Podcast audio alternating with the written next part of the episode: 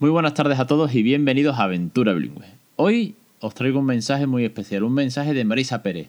Marisa Pérez ya pasó por el programa, tiene un estudio sobre los centros educativos, actual desde primaria hasta secundaria y cómo influye en la educación de, de nuestros hijos. Y bueno, ella va a ser ponente en el CIEF, una de las mejores ponentes del CIEF, no me cabe duda, porque está bueno, en el top del bilingüismo. Y quiere mandaros un mensaje a todos para animaros a que vayáis al Congreso. Os dejo con Marisa. Buenas tardes, Alex. Encantada de saludarte y de estar con vosotros de nuevo. Soy Marisa Pérez Cañado, profesora de la Universidad de Jaén, y tuve el placer de participar en el blog a través de la entrevista número 45, en la que hablamos acerca de los resultados de nuestro proyecto de investigación sobre los efectos de la enseñanza bilingüe. Y me da mucha alegría estar de nuevo con vosotros hoy para animaros a participar en el cuarto Congreso Internacional de Enseñanza Bilingüe en Centros Educativos, CIEP que tendrá lugar en la Universidad Rey Juan Carlos del 20 al 22 de octubre. Este congreso es uno de los grandes referentes en nuestra área y va a ser sin duda uno de los mayores puntos de encuentro para debatir sobre el estado actual de la enseñanza bilingüe. Además contará con la participación de todos los principales agentes involucrados en el AICLE y con destacadísimos expertos nacionales e internacionales en el campo. Así que os animo a que asistáis y espero que nos podamos conocer allí en persona y seguir aprendiendo sobre este tema que tanto nos apasiona. Un saludo muy afectuoso y espero que hasta muy pronto. Ahora sí, bienvenidos a Aventura Bilingüe, el podcast de crecereninglés.com. Hoy capítulo 69 del 5 de octubre de 2017. Muy buenas, mi nombre es Alex Perdel y esto es Aventura Bilingüe, un podcast sobre bilingüismo para aquellos que no somos precisamente bilingües, pero sin embargo enseñamos inglés a nuestros hijos desde muy, pero que muy chiquititos. Bueno, inglés o cualquier otra lengua, la mía es el inglés. Hoy vamos a hablar sobre practicar y sobre, o sobre estudiar inglés. Es un tema que voy siempre postergando y que tengo apuntado desde hace mucho y del cual me gustaría hablar y dar mi opinión, ¿de acuerdo? Antes tengo que recordaros que tenéis en crecereningles.com barra curso los cursos para aprender a criar bilingüe en casa, la manera más fácil y más sencilla, con videotutoriales, con rutinas, con listados de vocabulario, con expresiones, para que podáis meter el inglés en, una, en un día a día de una manera natural, divertida, con muchos juegos, para que vuestros hijos aprendan inglés de una manera divertida. No es un curso, como algunos me preguntan, ¿enseñas inglés? No, yo no enseño inglés. Para enseñar inglés tenéis un millón de recursos en internet y de buenos profesores. Yo no soy teacher de inglés. Yo os transmito esa manera de cómo romper la barrera de, hablar en inglés en casa, de hacerlo en la calle, resolver las dudas, crear rutinas, juegos, canciones. Vamos a ver el libro, vamos a ver un montón de, de recursos prácticos para que el inglés sea natural y divertido en casa. Así que ya sabéis, échale un vistazo que lo tenéis en crecereningles.com barra curso. Bien, vamos al tema. Y hoy voy muy acelerado porque llevo una semana de locos. Mm, de hecho, pensaba que no me iba a dar tiempo por eh, primera vez en año y medio de podcast. Pensé que no me iba a dar tiempo a sacar este episodio. Pero bueno, voy a hacerlo breve y voy a hacer una reflexión que tenía apuntada desde hace mucho. Y con eso creo que puedo cumplir el programa de hoy. Así que perdonadme si, si me salgo un poco de lo normal o un poco más filosofal. Desde que empecé este, esta aventura de hablarle en inglés a mi hijo con un nivel medio de inglés, sin ser filólogo, sin ser profesor, cosa de la cual no es que me siento orgulloso, pero es que tengo que ser sincero, ¿de acuerdo? Pues eh, en casa mi mujer siempre me ha dicho, tienes que seguir aprendiendo inglés, tienes que seguir mejorándolo, porque obviamente ahora mismo o desde que yo le hablo en inglés a mi hijo, él no me responde, o, o ahora si me responde me dice cuatro palabras, car, book, eh, en fin, palabras sueltas. Pero el día de mañana eh, vas a tener que responder a conversaciones con él y eso va a ser un gran reto. Con lo cual tienes que seguir mejorando el inglés. Y claro, yo estaba en esa tesitura y también lo hablo con muchas otras familias que crean bilingüe. Y de hecho el otro día me llegaba un email de un oyente que me decía, es que no dejo de estudiar y tengo miedo de que mi hija algún día, pues yo no sepa responderle en inglés. Porque claro, los niños aprenden mucho más rápido que nosotros. Todavía van más lento porque son pequeños y no tienen los recursos eh, que tenemos nosotros, ellos no se ponen a estudiar, pero claro, para ellos es natural, para ellos están siendo criados bilingües y para ellos es, una, es un idioma, es una forma de comunicarse y además no se plantean estas cosas. Entonces, claro, yo llevo mucho tiempo diciendo, ¿qué hago? Eh, ¿Me apunto en academia? ¿No me apunto en academia? ¿Busco nativos? ¿De qué manera lo hago? Porque, claro, entre otras cosas, aparte de que no es que no quiera seguir aprendiendo, de hecho, no dejo de aprender, y sigo buscando cosas, es que eh, la mayoría de vosotros coincidiremos en que somos padres y al ser padres tenemos poco tiempo. Y al tener poco tiempo, ¿de dónde leche saco el tiempo para ponerme a estudiar? Lo cual lo complica todo, pero al mismo tiempo vamos a darle el pez que se muerde la cola, tengo que seguir aprendiendo inglés. Con lo cual se plantea una circunstancia difícil. Cada uno, a su manera, sabrá cómo aprovechar el tiempo. Y mira que lo exprimo. Pero claro, es que una academia supone una obligación de ir a clase. Y por muy cerca, muy cerca que esté de casa, eh, la hora y algo la echas. Entre ir, una hora de clase como poco, y volver. Y luego tendrás que estudiar. O si son intensivas de dos horas. Yo decía, madre mía, es que no me da lugar. Luego me encontraba con otras circunstancias. Y es que la, mi experiencia, y hablo de la mía, porque no puedo hablar por vosotros, salvo que vengáis al programa, y si tenéis cualquier comentario, crecereningles.com barra contacto y me, me decís, mira Ale, pues esta es mi experiencia y yo encantado de aprender de vosotros. Pues eh, no he tenido buenas experiencias con las academias, la verdad. No me han gustado. He ido a tres diferentes eh, a lo largo de los últimos años. Y al final yo me aburría cosa mala. Porque mucha gramática, mucho tipo test, mucho encuentra la palabra correcta en el texto y sí, obviamente la gramática es fundamental y la necesitas. Pero yo no, al final no hablaba. Y esto lo he comentado en algún episodio. De hecho, en la última a la que fui, eh, no estaba conforme con el, con el nivel que me habían puesto. Para mí era muy bajo. Pero me decían que no, que no podía estar en el siguiente nivel, que era demasiado avanzado para mí. Y yo soy de la opinión de que si mi nivel es medio, ponte, ¿vale?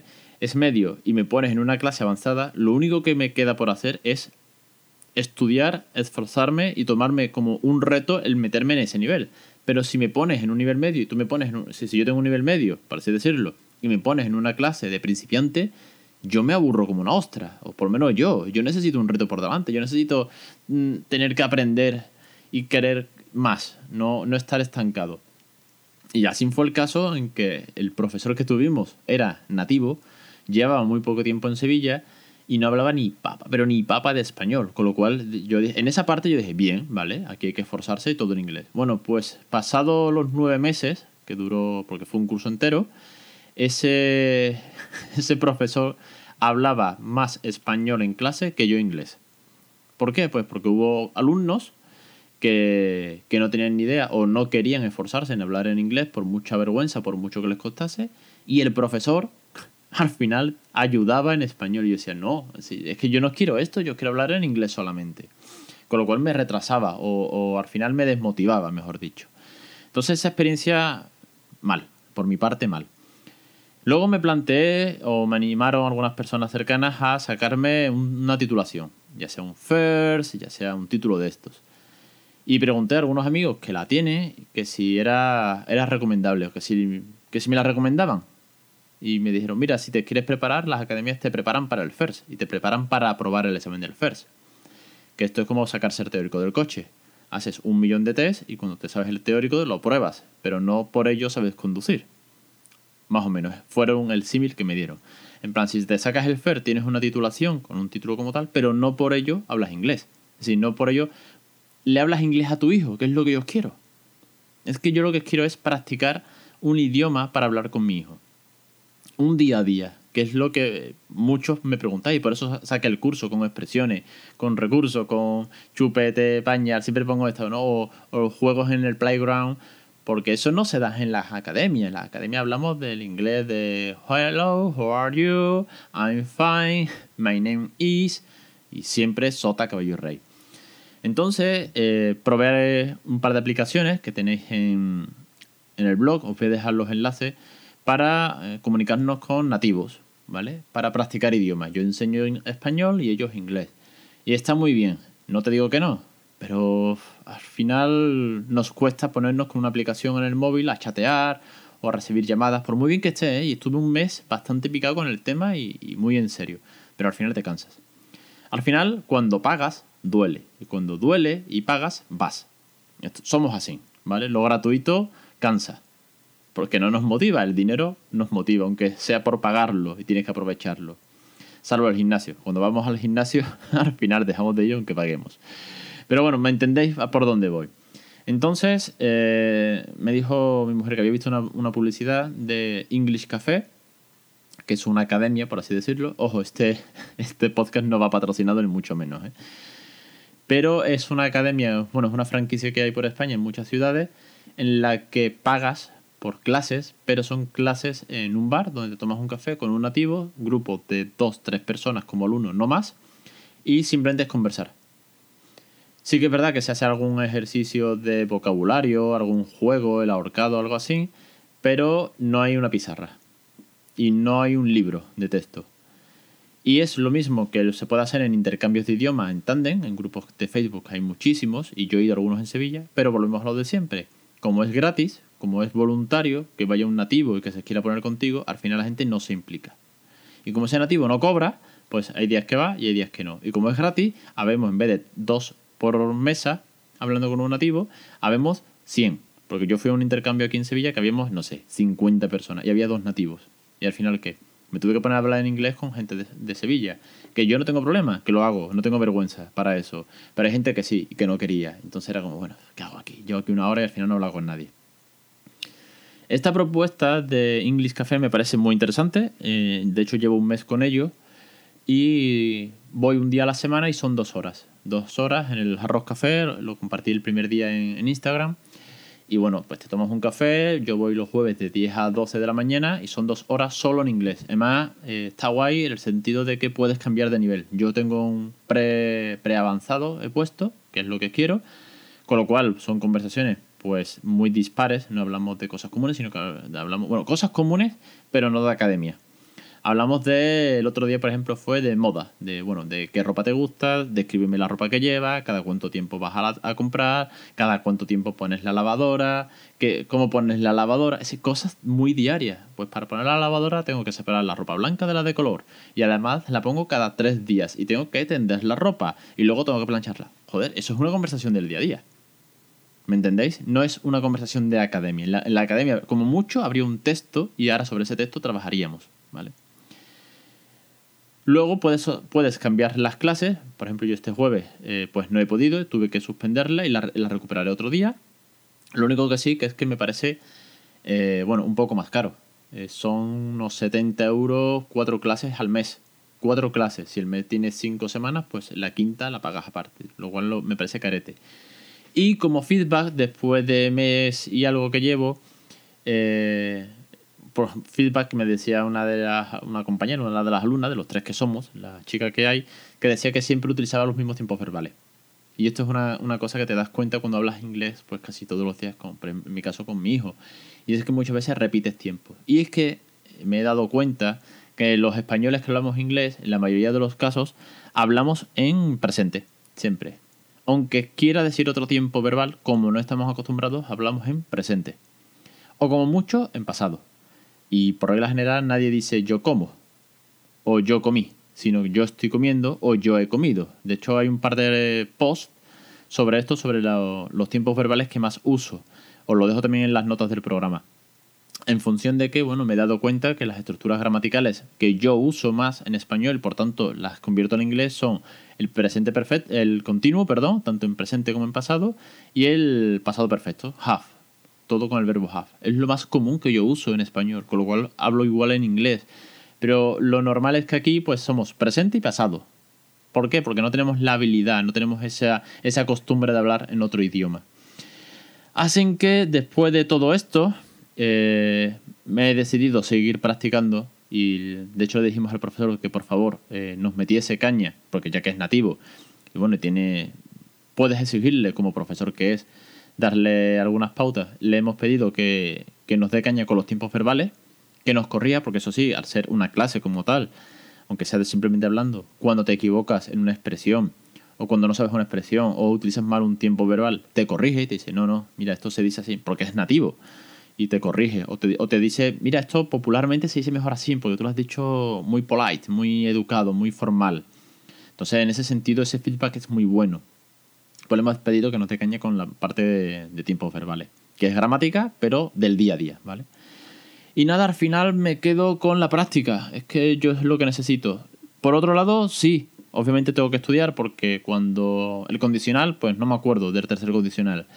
Eh, los comparativos, si son palabras pequeñas o si puedo utilizar el. Sí, si, si son irregulares o puedo utilizar el more. Entonces, claro, ese tipo de gramática tengo que seguir estudiándola. Pero durante este proceso, durante este año, durante estos dos años que llevo hablando en inglés, a mi hijo me he dado cuenta que aprendo mucho más. En este caso, después de un mes, por ejemplo, practicando con nativos o utilizando aplicaciones o eh, compartiendo eh, experiencia con otros padres, leyendo muchos blogs, oyendo podcasts de inglés como tal, ¿vale? Eh, podcast, por ejemplo, buenísimo de English Podcast de la mansión del inglés de Craig.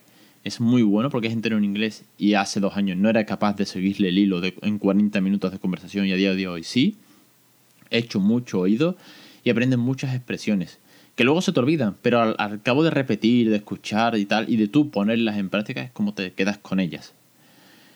Y bueno, que no es que esté en contra de las academias, que no es que esté en contra ni mucho menos, pero que es que ahora mismo eh, no lo veo, o por lo menos creo que resuelvo más dudas por internet o preguntando a nativos y a padres que escriben bilingües como yo, que tienen más experiencia, que sentándome en una pizarra, bueno, al lado de una pizarra.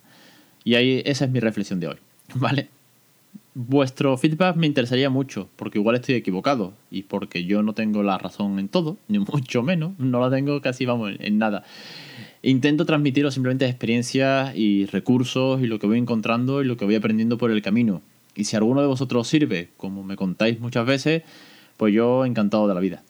Así que bueno, hasta aquí el programa de hoy. Venga, ha sido un poco filosofal, un poco reflexivo, hablando en voz alta y también como reto personal de seguir con estas clases, conseguir practicando y seguir aprendiendo. Porque, como ya os digo, cuando lo dices en alto, asumes el compromiso delante de mucha gente, que sois vosotros que estáis ahí, de cumplir lo que he dicho. Y nada más, daros las gracias una vez más por estar en el programa, sobre todo a los suscriptores de los cursos, ¿vale? Por cierto, no lo he dicho en la intro. Los cursos arrancaron y en alguna entrevista está, y al principio lo dije, que tenía un, precio de lanzamiento especial, un mes, luego a 10 euros y en septiembre los puse a 5,99. Vale, los voy a dejar así. No los voy a mover. 5,99 euros al mes para siempre, ¿vale? Prometido. Porque he visto que ha tenido buena acogida y porque, bueno, creo que es más barato y es más asequible y, a todo el mundo nos viene bien y ya está. Así que siempre esa cuota, ¿vale? Eso no, no lo voy a mover para vosotros siempre. Muchas gracias por estar suscrito. Cualquier duda ya sabéis dónde estoy. Y os espero la semana que viene. Por cierto, se me olvidaba. Eso sí, tengo que darle las gracias también a el, usuario o el nick de El Ojo de Ana. Eh, que en iTunes ha dejado una reseña, la reseña número 16 de este podcast, y me ha hecho mucha ilusión. Nos ha dado unas pedazos de 5 estrellas enormes y dice, entretenido y con calidad, de mucha ayuda para los papás y mamás no nativos que queremos educar bilingües en inglés mucho ánimo con la aventura bilingüe. Así que, bueno, Ana, muchísimas gracias por tu reseña. A los demás, ya sabéis que en iTunes podéis dejar una reseña que viene muy bien, que es feedback que me alegra el día cuando la leí y, tenía que comentarlo, se me había olvidado. Así que nada, muchísimas gracias a todos y os espero la semana que viene en Aventura Bilingüe.